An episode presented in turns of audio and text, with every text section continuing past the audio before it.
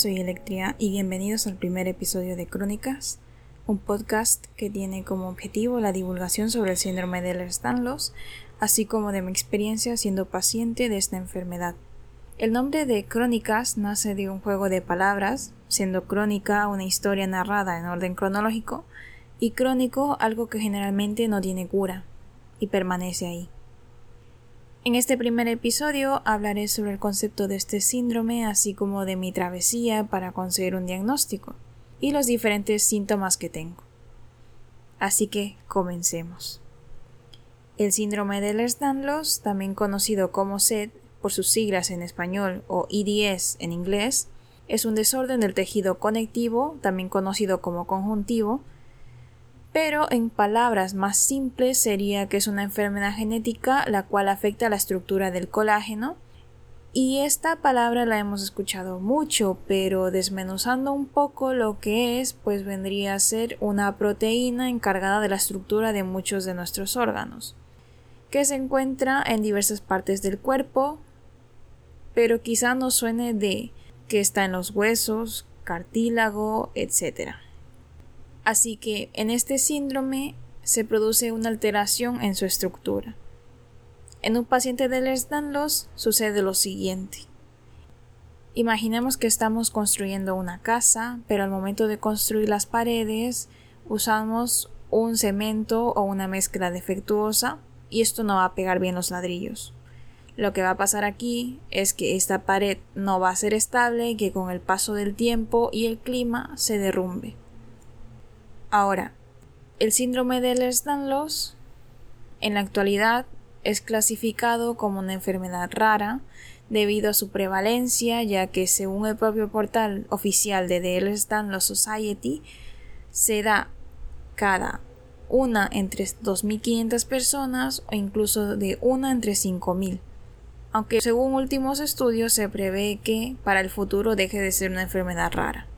Este síndrome a su vez se subdivide en 13 subtipos, cuyos nombres son dados por el síntoma que los caracteriza.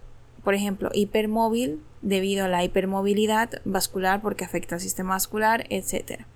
Pero de todos estos, el hipermóvil vendría a ser el más común. Aunque acerca de todo esto hablaré en futuros episodios y a mayor profundidad. Y así, una vez explicado qué es el SED, voy a proceder a narrar mi experiencia para conseguir un diagnóstico porque al momento de haber hablado con otros pacientes o haber visto otros testimonios han habido personas que les ha tomado incluso cerca de 10 años conseguir un diagnóstico para esto. Ya voy adelantando y puedo decir que he sido muy afortunada, pues cuando mis síntomas más fuertes aparecieron me tomó cerca de un año conseguir un diagnóstico. Mis primeros síntomas empezaron cuando yo era pequeña. Lo que pasa es que son síntomas que se pueden confundir con cosas de la niñez, como por ejemplo los dolores del crecimiento, ser flexible, etc. Yo de pequeña sufría de dolor en las rodillas y dolor al cuerpo. No era muy frecuente, pero me pasaba. Al ir al doctor, siempre lo asociaban con el crecimiento y a no tener un peso ideal pero mi realidad era algo diferente, pues era muy torpe y me caía cada rato, al punto de que aún tengo cicatrices en mis rodillas, caminaba mal y tuvieron que llevarme a un ortopedista. A lo de ser un poco más flexible de lo normal nunca le tomé mucha importancia, pero sí lo notaba al momento de hacer ejercicios de estiramiento en la escuela y en el colegio, cuando tocaba hacer educación física. Otro problema frecuente que tenía era con el estómago cada tanto tenía dolor o me causaba molestia alguna comida. Así que avanzando hasta el 2017 desde mi niñez, fui a consulta por una molestia en la garganta, aparte de que sentía acidez y una sensación de flema constante en la garganta. Para esto empecé yendo al alergólogo, quien me hizo varios test de alergia, pero todo salió negativo. Así que me derivaron a otorrino, donde me mandaron a hacerme un cultivo para ver si había alguna bacteria causando esto, pero nada. Así que me derivaron a gastroenterología y aquí me hicieron una endoscopía. Esta arrojó como resultado una hernia de hiato, que esto es un abultamiento de la parte superior del estómago, que a su vez estaba causando un reflujo gastroesofágico, que esto se produce porque el ácido del estómago se devuelve al esófago. Esta enfermedad me estaba irritando el tracto digestivo, haciendo que se produzca una barrera en forma de mucosa, o al menos eso fue lo que me explicó la otorrino. Pasado esto y viviendo unos meses con omeprazol y antiácido, todo estuvo bien, excepto por algunas torceduras en los tobillos, una lesión en el hombro, pero cosas menores y comunes. A cualquier persona le puede pasar. Ahora, cuando todo comenzó a ponerse más serio fue en el 2020, el año de la pandemia. Y tras contagiarme de COVID teniendo 17 años, empecé a experimentar mucho dolor en el cuerpo, tanto que no podía ni dormir. Para cuando pude asistir a un traumatólogo, seguía teniendo dolor y una molestia en el hombro izquierdo. En la primer consulta, casi nada más verme y quizá por alguna mala postura o algo que hice, me diagnosticó con hiperlaxitud articular. Por supuesto, también me realizó un test físico llamado test Bainton, en donde van extendiendo las articulaciones del paciente y si alcanzan un rango mayor de extensión se denomina hiperlaxitud. Esto se va calificando con unos puntos y según el puntaje final da positivo o negativo. Yo di positivo para el diagnóstico y aunque esto suele ser benigno, en el caso de un paciente con Ehlers-Danlos funciona diferente pues recordemos que nuestra estructura es algo inestable. Si yo hiperextiendo una articulación, lo que hago es debilitar su estructura, haciendo que se atrofie o que todo el tejido se estire como un elástico que con el tiempo no puede volver a encogerse. Entonces, retomando la consulta, me recetaron fisioterapia por unas cuantas semanas y eso hice. Mejoré ligeramente en cuanto a fuerza y dolor, al menos durante unos meses hasta que unos cuatro meses después retornó el dolor intenso. Otra vez me costaba salir de la cama, no podía dormir bien y me sentía muy cansada. Con esto pasé unas semanas así hasta que contacté con un doctor y él me envió a realizarme un montón de exámenes, en los que se incluían pruebas reumáticas sumado a las evaluaciones físicas. Entre todo este vaivén de cosas, yo podía ver cómo al doctor se le acababan las opciones, pues todo salía negativo, hasta que al no tener idea de qué más hacer, me recomendó un genetista, pues pensó que podía ser lupus. Pasaron varias semanas manteniendo el dolor, hasta que contacté y agendé cita con una genetista. Paréntesis, yo resido en Ecuador y según me han contado, existen alrededor de 13 genetistas en todo el territorio que para colmo atienden en ciudades grandes. Y para hacernos una idea, lo más cercano que encontré fue a cuatro horas de donde vivo. Así que cuando por fin asistí a la cita, y tras enseñarle mi historia médica, me dijo casi sin dudar que podría ser el Danlos. Hago otro paréntesis aquí y es que durante todo este año hubieron momentos de desesperación, así que buscaba por internet, conversaba con gente y en una de esas un amigo que no sé cómo le hizo, porque yo buscaba y nunca encontré este síndrome en los resultados, pero un día me envió un vídeo explicativo sobre el síndrome de Ehlers-Danlos. Cuando yo lo vi fue como ver mi situación, todo el cansancio, dolor, la hernia, etc. Entonces, a cada doctor que fui durante este tiempo, antes de ir a la genetista, les sugerí investigar acerca de esto, pero ninguno lo conocía. Así que cuando yo fui donde la genetista y me diagnosticó esto, con solo darle los síntomas, me alegré mucho, pues al fin tenía una base donde partir y algo con lo que justificar lo que me estaba pasando y vio otros criterios más para confirmar el diagnóstico. Así que con esto y tras haberme explicado en lo que consistía este síndrome, ella decidió empezar un seguimiento y tratamiento de los síntomas. Más adelante me derivó un cirujano vascular por posibles complicaciones, pero por acortar un poco la historia, en un ecocardiograma que me enviaron a realizar salió un pequeño estiramiento en la válvula tricúspide, que es algo bastante común y estando con fisioterapia logré estar estable un par de semanas, hasta que empecé a presentar debilidad y dolor sobre todo en las piernas, al punto que sobre todo en las mañanas me tenían que ayudar a levantar de la cama y durante todo el día me temblaban las manos, se me ponían heladas y no tenía fuerza, se me caían las cosas. Así que asistí a una consulta con el cirujano y al revisar mis piernas dijo que tenía problemas de circulación. Me envió medicación y con esto, pues la verdad que los síntomas mejoraron mucho, ya tenía fuerza otra vez, hasta que unos meses después me empecé a sentir agitada sin razón alguna, a veces tras comer, pero bueno, cada que usaba el oxímetro para ver la frecuencia cardíaca estaba en 112 latidos por minuto mientras estaba en reposo una alteración bastante pequeña, así que la ignoraba y le echaba la culpa a las pastillas que me había recetado el cirujano, hasta que al finalizar esa semana tuve uno de los episodios más random de mi vida. Yo jamás había sufrido del corazón, no sabía lo que era una taquicardia, y una madrugada en diciembre del 2021 me desperté sintiéndome muy muy agitada. Así que me levanté al baño, me refresqué y cuando volví a la cama sentía que el corazón se me iba a salir del pecho. En este tiempo, y por suerte, había venido una tía de visita y estaba durmiendo en un dormitorio cercano al mío, así que con la fuerza que tuve la llamé y ella avisó a mis padres. Cuando mis padres llegaron a mi habitación, trajeron el oxímetro y me lo pusieron.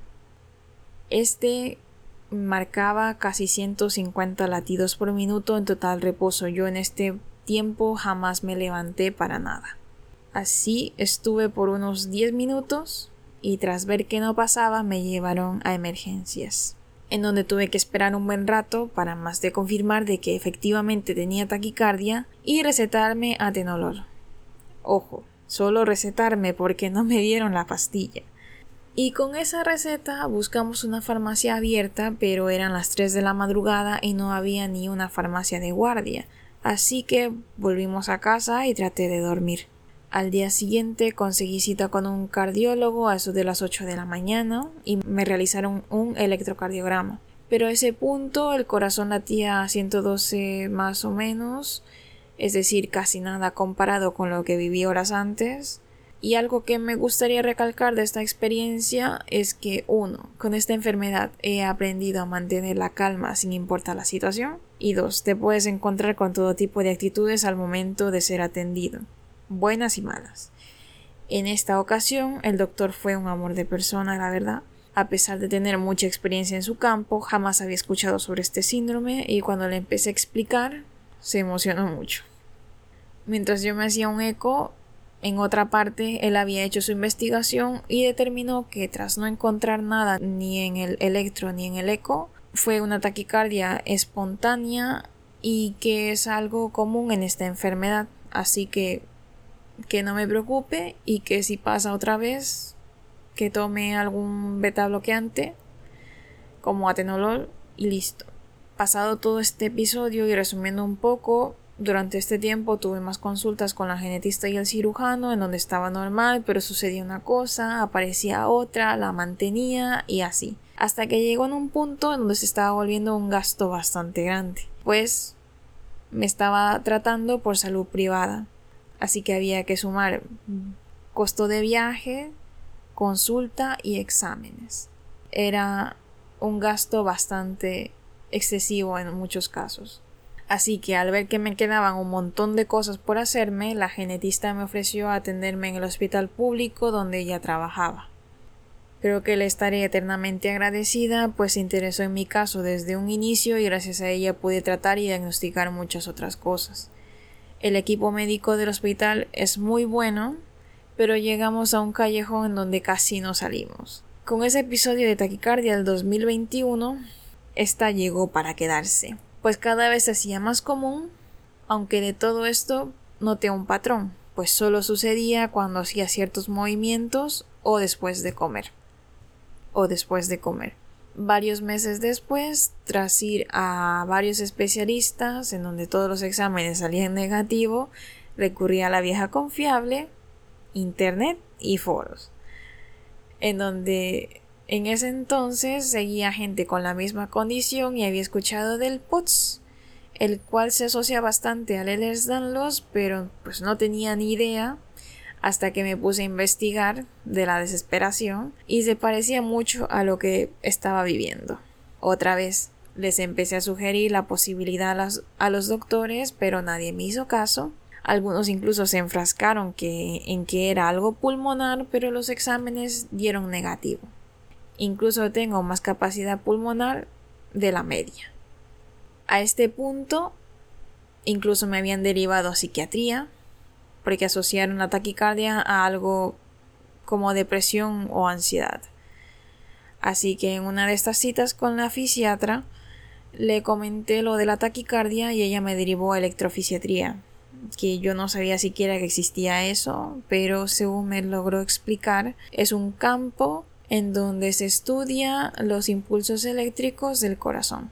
Me explicó que quizá me harían una prueba llamada tilt test, que es un examen en donde el paciente se ubica en una cama especial que tiene correas para que al momento de inclinar la cama verticalmente no haya riesgo de caídas. Unas semanas después tuve cita con psiquiatría en donde el doctor se hizo la misma pregunta que yo que si mis síntomas se relacionan con acciones puntuales como taquicardia al levantarme, cambiar de postura o después de comer, porque estaba yo ahí. Pero bueno, igual me realizó una valoración psiquiátrica de la cual salí totalmente normal, pero sí me derivó a psicología, lo cual lo vi bien, pues tener una enfermedad crónica es frustrante y agotador. Así que es muy importante conseguir apoyo psicológico. Tras esta cita, asistí a la cita con electrofisiatría en diciembre del 2023, es decir, hace más o menos dos meses, y al contarle lo que me pasaba, me realizó el examen que ya mencioné, el TIL test, aunque fue algo más rústico, pues él no contaba con esa cama especial, así que improvisando y con la ayuda de una enfermera simulamos el examen. En este punto yo tenía un oxímetro y un tensiómetro que medían los signos en tiempo real. Y al momento de realizar la misma maniobra, que sería estar acostada en una camilla y levantarme lo más rápido posible con ayuda de la enfermera, pues se cumplieron los parámetros para esta enfermedad. Ahora, el POTS. ¿Qué es el POTS? El POTS que estas son las siglas de síndrome de taquicardia postural ortostático y de acuerdo a NIH o National Institutes of Health, cuando una persona se pone de pie, la gravedad empuja la sangre hacia las piernas y los pies. Esto reduce brevemente el flujo sanguíneo a la parte superior del cuerpo, incluidos el corazón y el cerebro.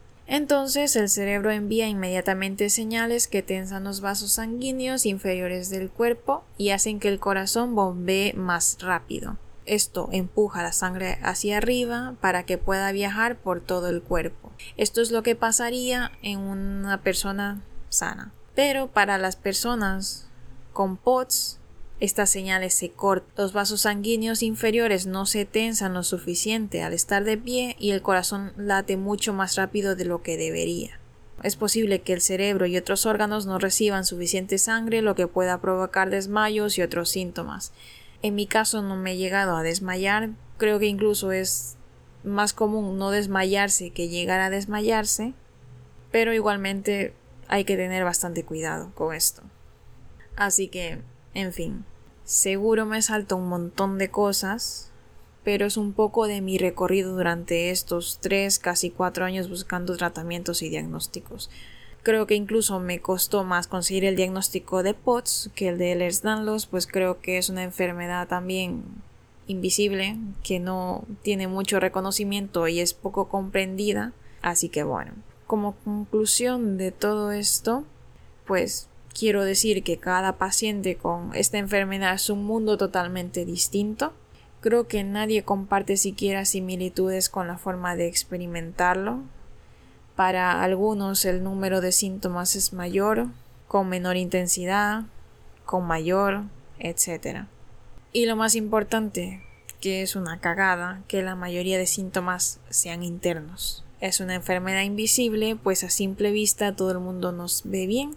Y esto puede dar cabida a comentarios no deseados o no llegar a comprender lo que realmente pasa dentro de nosotros. Aunque más allá de buscar comprensión, muchos de nosotros luchamos cada día por algo que no pedimos, y aquí hablo de cualquiera con una enfermedad crónica. El objetivo de este podcast es la divulgación, pero también me encantaría ayudar si está dentro de mis posibilidades. Así que dejaré links a varias redes sociales para interactuar y aparte explicar con más profundidad este contenido. Para finalizar, este podcast no sería posible sin la ayuda de varios amigos, quienes me llevan apoyando y animando durante semanas, a mi sponsor oficial por ayudarme con un micro decente y al resto de gente por las ideas y la paciencia. A les danlos por darme tanta lucha siempre y alterarse como si de un niño pequeño se tratase. En el próximo episodio narraré cómo es un día a día con esta condición, en el mejor de los casos y en el peor de los casos, al menos de mi caso, así como tips que me han ayudado a lidiar con ciertos obstáculos. Para el futuro de este podcast, es bienvenida toda persona que quiera compartir su historia lidiando con alguna otra enfermedad crónica, con este síndrome, de otro subtipo, etc. Así como entrevistas con especialistas. Muchas gracias por permitirme acompañarte durante este gran rato. Me ayudarías mucho compartiendo y dejo un link por si gustas comprarme un café. Los que me conocen saben que eso sería imposible, pues no me gusta el café, pero cualquier aportación me ayudaría mucho. Hasta aquí el episodio de hoy y nos vemos en el siguiente episodio.